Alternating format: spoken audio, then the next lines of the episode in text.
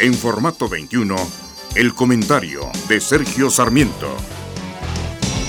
Damaso López, conocido como licenciado, supuestamente lugarteniente del Chapo Guzmán, fue detenido en la colonia Irrigación de la Ciudad de México. Las autoridades han considerado esta detención como un gran triunfo y quizás tienen razón. Si realmente este hombre era el segundo de a bordo de la organización de Joaquín Guzmán lo era, su captura es un gran logro. Como siempre quedan muchos interrogantes. La muerte de un supuesto escolta de este capo tras su aprehensión en Sinaloa es una de las razones de la incertidumbre. No hay certeza tampoco sobre qué va a ocurrir con el cártel de Sinaloa ahora que tanto el Chapo como su segundo al mando han sido detenidos.